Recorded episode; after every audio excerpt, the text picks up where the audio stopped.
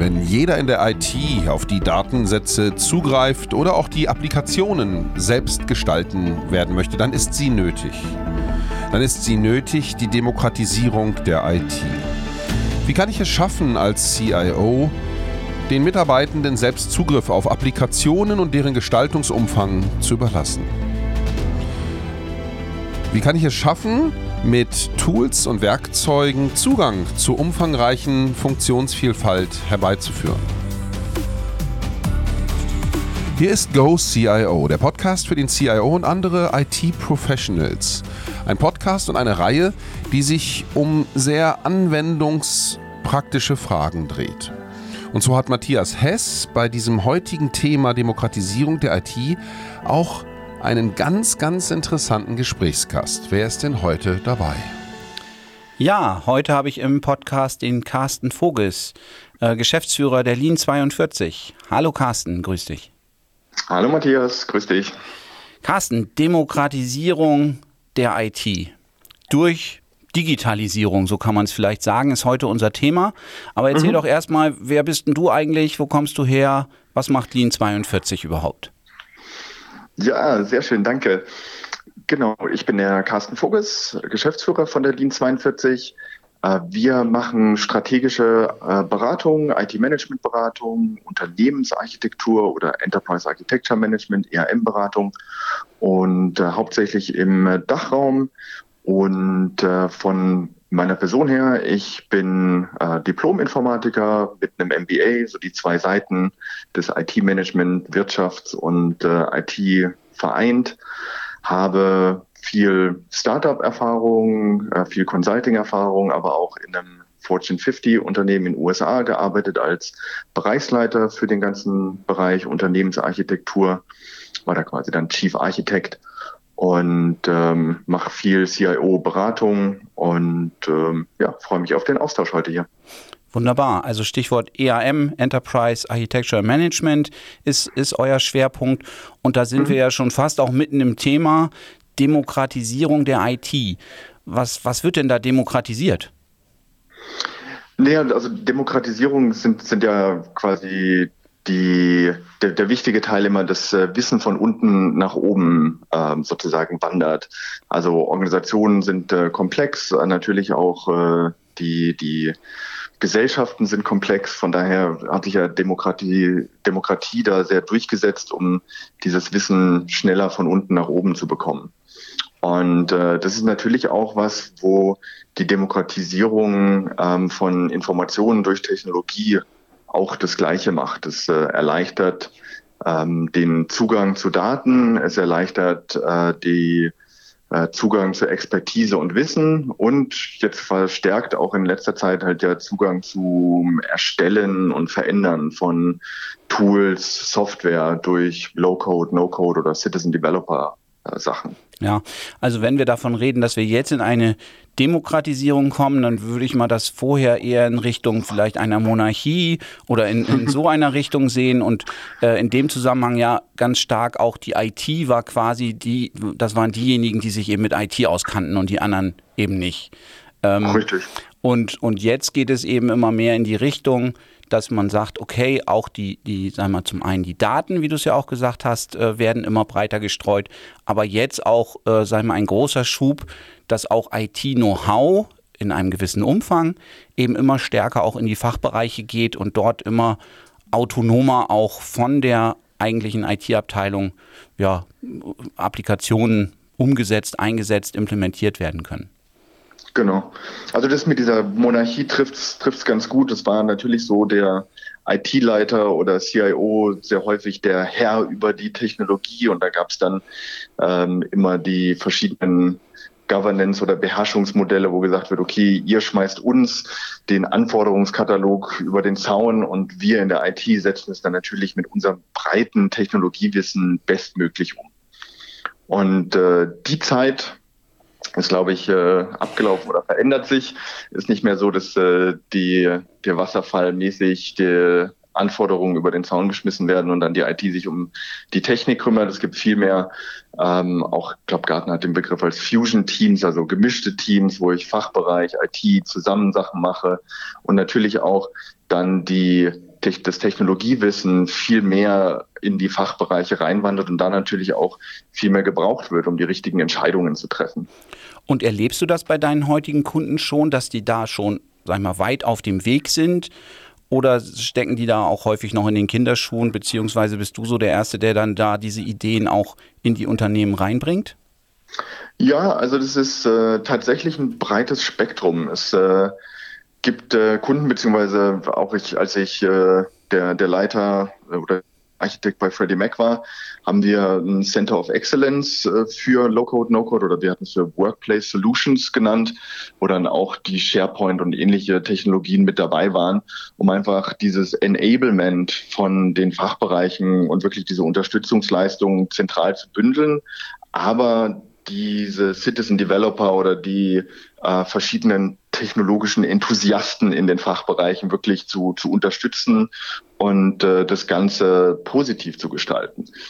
Es äh, gibt aber auch viele Unternehmen, die das sehr, sehr kritisch oder noch in den Kinderschuhen da sind und ähm, gerade so deutsche Versicherungen oder so verschiedene äh, konservativere äh, Branchen, die, die tun sich da noch ein bisschen schwerer und wollen natürlich da noch mehr die Hoheit über die IT auch behalten. Ja, also das ist auch das, was ich noch erlebe.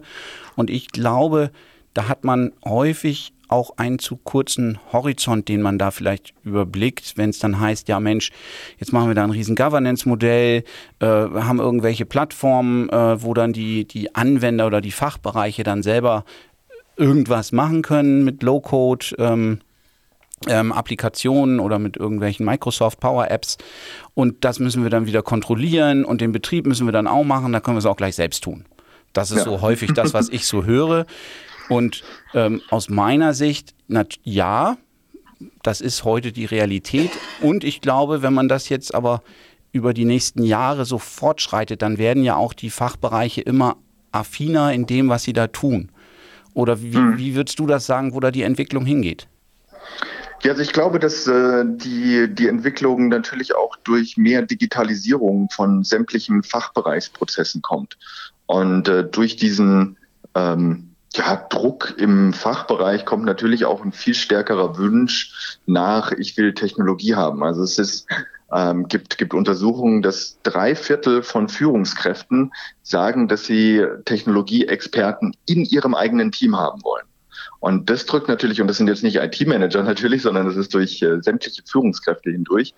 Und das drückt natürlich sehr stark den, den Wunsch aus, diese Technologie mehr zu beherrschen selber, um diese, ähm, diesen Zugang zu den Daten, zu dem Wissen und äh, zu dem ähm, Fördern von sozusagen weiteren Geschäftsmodellen oder weiteren Innovationen auch direkt im Team zu haben. Mhm. Und äh, das ist was, was äh, natürlich stark, stark wächst oder stark im Kommen ist. Ja, ich würde sogar nicht sagen, die wollen das, sondern die müssen wahrscheinlich das sogar haben. Ich hatte mal vor Jahren schon, hatten wir einen, äh, einen Austausch mit einer, mit einer Bank und die haben beispielsweise gesagt, die suchen gar keine Bankkaufleute mehr, die suchen nur noch IT-Leute. Die brauchen mhm. quasi keine, keine Leute, die, das, die die Branche kennen, sondern die holen sich dann lieber, jetzt vielleicht ein bisschen überspitzt gesagt, war auch mehr in Richtung Online-Banking oder eine Online-Bank, ähm, die, die brauchen eigentlich viel mehr IT-Know-how als jetzt das Branchen-Know-how einer Bank, weil das, äh, das ist dann einfacher, denen beizubringen anscheinend, ähm, als jetzt das, das wirklich das, das IT-Know-how. Ähm, wobei das natürlich auch wieder stark aus dem IT-Bereich herauskam. Ähm, wie lange würdest du denn so, eine, so, so einen Prozess sehen, bis man so eine einigermaßen etablierte Citizen Developer Low-Code Plattform Architektur aufgebaut hat und das auch kulturell im Unternehmen verankert hat? Ja, also da reden wir tatsächlich über einen mehrere Jahre Prozess. Also das ist nichts, was äh, direkt schnell eingeführt werden kann, weil es durch die ganze Organisation sich durchzieht ähm, und eigentlich alle Teile der Organisation lernen müssen. Es geht äh, darum, dass man als äh, IT-Organisation äh, Sachen abgeben muss, dass man äh, natürlich auch da Ängste hat oder die, die Befürchtungen, dass man Macht oder Gestaltungsräume oder auch dieses Effizienzdenken, wenn ich das als IT mache, dann geht es doch schneller oder besser oder richtiger. Ähm, das natürlich zu über, ähm, äh, uh, to overcome. Müsste jetzt mein Englisch. Ähm, also das äh, zu, ähm, zu bewältigen. Zu, genau, ja, zu bewältigen. Ich, ich musste es eben selber suchen nach, nach dem Wort. Ja. Und äh, die das, das andere ist natürlich auch, dass äh, du hast es angesprochen, Matthias, in den Fachbereichen ist der, der Wunsch da, aber es ist natürlich auch schwer, dieses äh, Talent zu bekommen und oder auch die, die, das Talent, was man hat oder die Leute, die man hat, entsprechend umzuschulen oder ähm, weiter zu ähm, schulen. Von daher ist es auch nichts, was ich in größeren Organisationen heute anstoße und in ein paar Wochen ist es dann da, sondern das ist ein, äh, tatsächlich nach meiner Erfahrung ein mehrjähriger Prozess. Es ist nur so, dass je eher ich den anfange und je bewusster ich den anfange, umso ähm, besser ist es für die, für die Firma. Also so erlebe ich das im Grunde genommen auch. Und ich sehe auch, wenn jetzt junge Leute ins Unternehmen kommen, die haben schon fast den Anspruch, sag ich mal, auch selber dort aktiv zu werden. Die kommen ja schon mit einem gewissen IT-Affinität da rein und äh, wenn du denen dann sagst, naja, wir machen das schon und das dauert dann halt ein halbes Jahr, dann sagen die, ja, lass mich das doch selbst machen. Ähm, gib mir einfach nur eine geeignete Plattform an die Hand.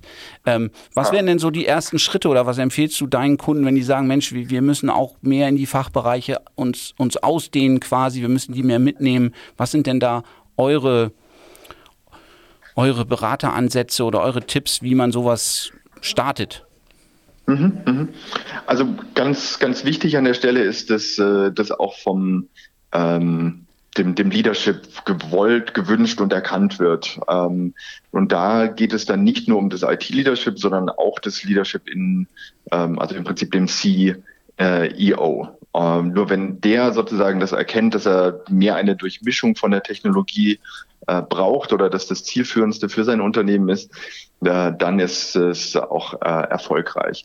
Natürlich kann man grassroots-mäßig auch Sachen vorantreiben, aber die, den Haupt ähm, Punkt, wo ich gesagt habe oder gesehen habe, ja, das waren dann erfolgreiche äh, Projekte oder Prozesse, äh, auch längere Prozesse in Organisationen war, wenn es das Buy-in oder die, die wirkliche Direktive auch vom, vom Management gab. Mhm.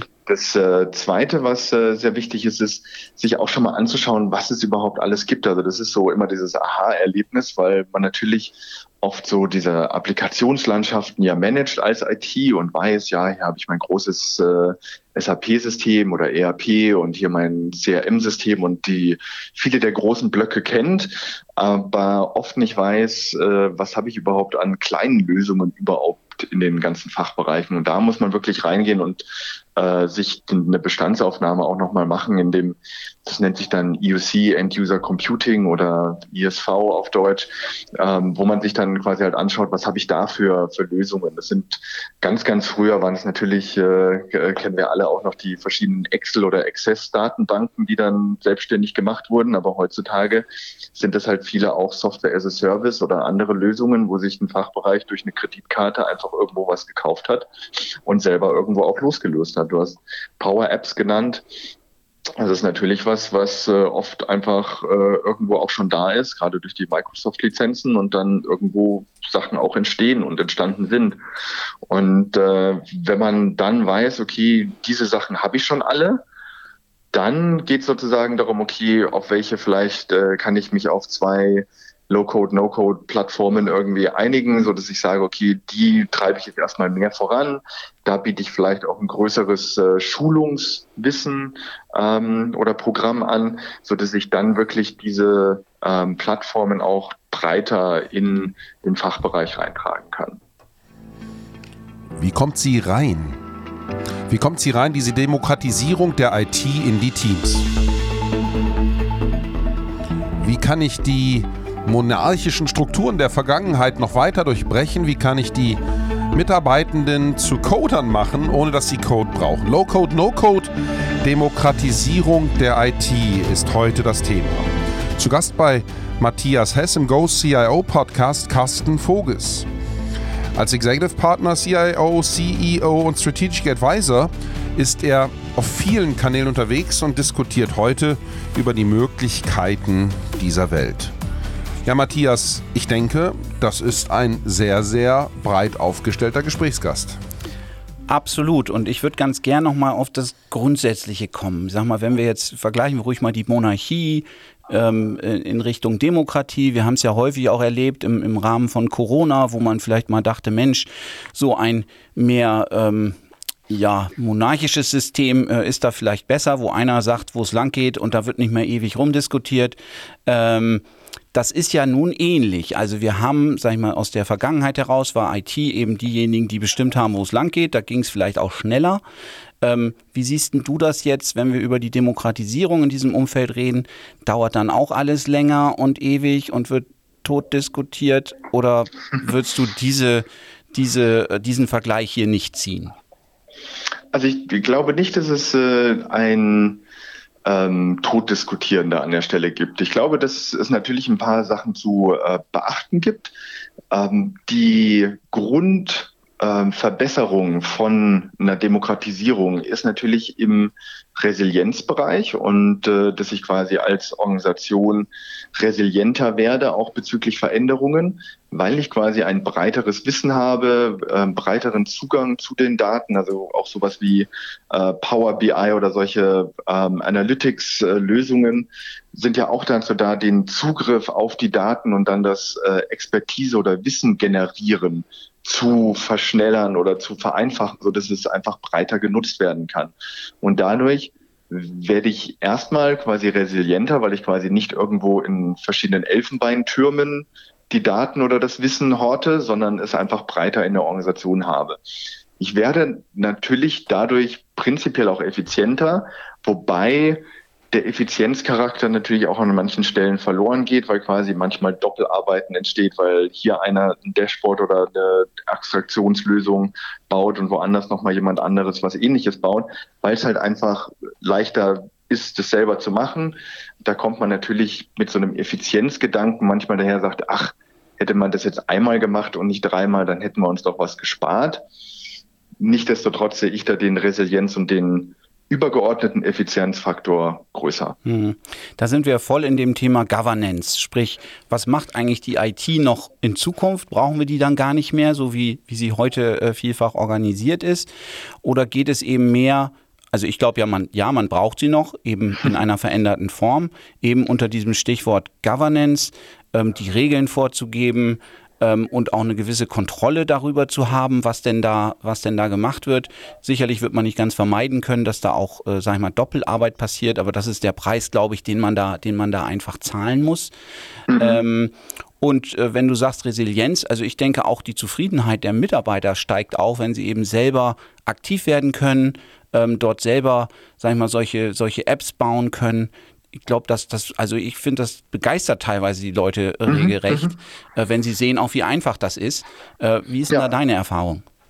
Ja, also das ist äh, natürlich, ich meine, das ist wie in der, wie in der echten Demokratie natürlich auch was äh, Schönes, dass die äh, Beteiligung natürlich auch äh, zu einer größeren Zufriedenheit äh, über sozusagen die große Masse führt. Dass, äh, dass nicht quasi jedem immer alles dann recht gemacht werden kann, klar, aber ich habe äh, quasi diese, diese Gettysburg-Formel, war das, glaube ich, von Lincoln, diese Herrschaft über das Volk, durch das Volk, für das Volk, kann man ja quasi im Prinzip transferieren zu IT äh, über die Organisation, durch die Organisation, Organisation, weil es einfach sich die Leute dadurch beteiligt fühlen, beteiligt sind und äh, es eben nicht mehr, ach, diese blöde IT da drüben, die irgendwas nicht liefert, sondern ja, ich bin Teil und ich packe mit an und gemeinsam äh, schaffen wir das. Mhm. Was verstehst du in dem Zusammenhang unter diesem Begriff Governance? Also ich glaube, dass die ähm, Governance an der Stelle sehr wichtig ist, um so diese, diese äh, das Fundament einfach auch zu, zu ähm, erschaffen oder auch zu, zu regeln. Also welche Plattformen sind es?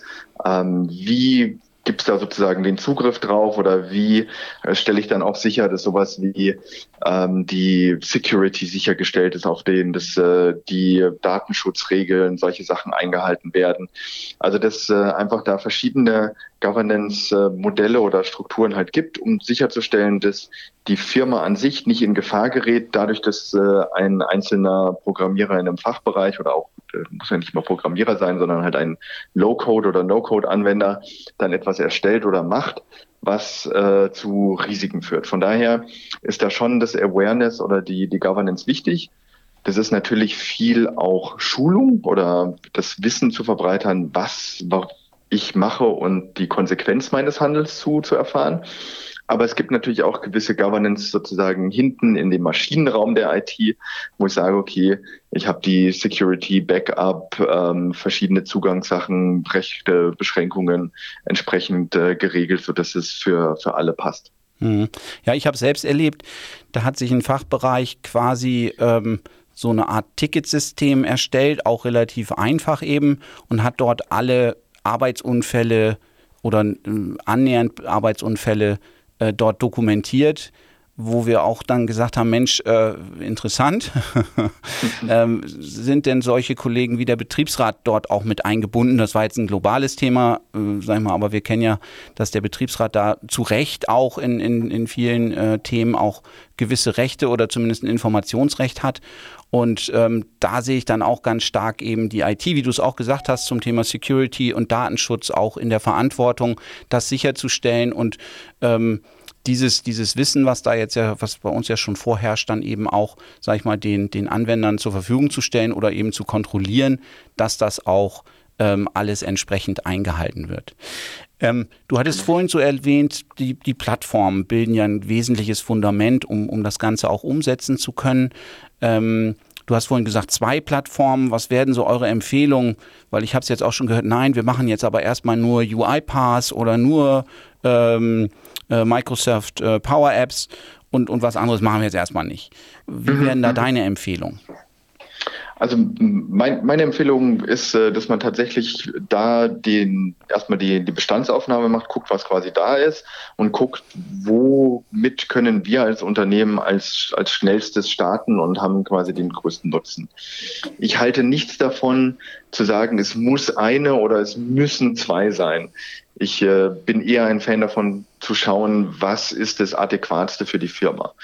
Die ähm, oder aus meiner Erfahrung heraus würde ich sagen, eine ist es selten, mehr als drei sollten es vielleicht aber auch nicht sein, äh, sondern da dann vielleicht wieder zu schauen, dass man die, die Governance nutzt und sagt, okay, äh, lass uns vielleicht äh, das zusammenführen, weil auch die, das ist ja nicht nur aus, aus IT-Sicht quasi da die Effizienz zu haben, sondern natürlich auch in den Fachbereich, weil natürlich auch da gibt es ja Unternehmensmitarbeiter, die wechseln zwischen verschiedenen Abteilungen und bei einem Wechsel dann natürlich auch das Wissen über diese Plattformen mitnehmen können und dann auch wieder weiter gestalten können in anderen Bereichen. Mhm. Ist es da, glaube ich, durchaus wichtig zu sagen, okay, wir machen nicht x beliebige, sondern fokussieren uns auf äh, ein paar wenige. Ja. Jetzt ist das für euch ja wahrscheinlich schon, ich sag mal, ein alter Hut, äh, beziehungsweise schon erprobte Praxis auch. Ähm, wo siehst du da jetzt die Entwicklung noch weitergehen? Wo, wo, wo, wo, wo führt denn das noch hin? Also ich meine, die, die, das Endgame ist natürlich, dass äh, die IT-Abteilung eigentlich nicht mehr so sehr als äh, die ähm, einzigen von, von IT, sondern IT zieht sich durch äh, das ganze Unternehmen durch.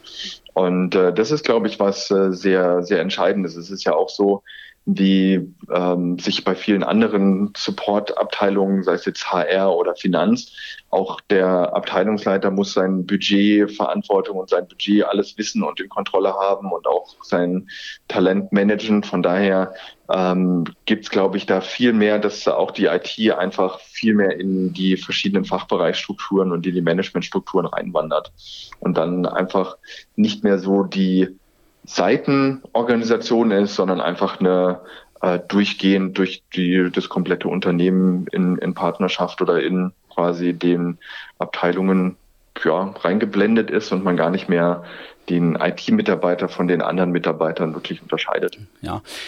Wie siehst du da die, die Rolle der, der obersten Führung? Du hattest es vorhin schon, schon erwähnt. CEO ist da gefragt. Ähm, und der muss ja dann quasi auch eine gewisse IT-Affinität mitbringen, beziehungsweise ja sogar ein ITler sein? Ich erinnere mich noch, als vor Jahren der, der Vorstand von VW, ich glaube, da war es dann erstmal der Müller, ich weiß gar nicht, Jürgen Müller, wie, wie er hieß, ähm, der dann auch wieder ein Ingenieur war. Ich glaube, jetzt ist es auch wieder ein Ingenieur geworden.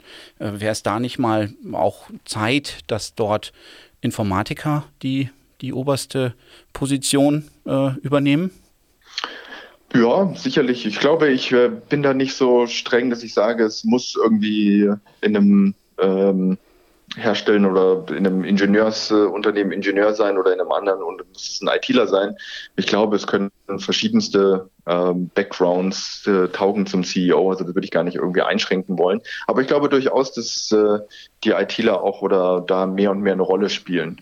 Ich, man merkt ja auch daran, wie CEOs viel mehr investieren ins Digitale, dass äh, die Geschäftsmodelle selber auch viel digitaler werden. Und äh, ich äh, habe da von einem ähm, CIO hat man den schönen Spruch geprägt, äh, wir sind eigentlich eine IT-Firma, die zufällig im Versicherungswesen ist. Und äh, das äh, finde ich ist dann äh, so das, äh, das ne, quasi i-Tüpfelchen, dass man sagt, okay, man ist eigentlich quasi komplett zu einer IT-Firma geworden, ähm, weil die IT einfach das Wichtigste von den Wertschöpfungsprozessen im Unternehmen ist. Und äh, deshalb äh, dann natürlich auch ein ITler irgendwann an der Spitze steht. Ja, Low-Code-Plattform, Demokratisierung der IT.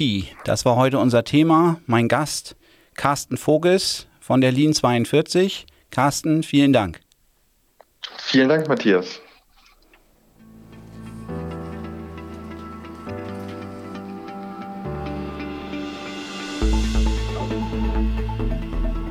Und da haben wir sie, die Antwort auf die Frage, wie wir die Menschen in den Unternehmen, in die IT integrieren können. Gebt ihnen unsere Arbeit und schon wird das Ganze wohl von Erfolg gekrönt sein. In dem Podcast Go CIO von und mit Matthias Hess ist heute zu Gast gewesen Carsten Voges und er hat uns aufgeklärt, wie Low-Code, No-Code auch den Mitarbeitenden Implementierungen möglich macht. Und wenn man dann heutzutage darüber nachdenkt, dass Versicherungskonzerne gar keine solchen mehr sind, sondern IT-Abteilungen mit einem Versicherungsanhang, wie ich gerade höre, oder auch anderen Banken dieses Schicksal droht, dann ist vielleicht Low-Code die richtige Antwort. Dadurch bringt man die Kompetenzen zurück in die Arbeit, denn jemand, der coden möchte, selbst bei Low-Code muss diesen Sachverhalt ja verstanden haben. Interessante Ausblicke also aus der Praxis hier beim GoCIO Podcast. Bleibt uns hier auf diesem Kanal treu. Bis zum nächsten Mal, wenn es wieder heißt GoCIO.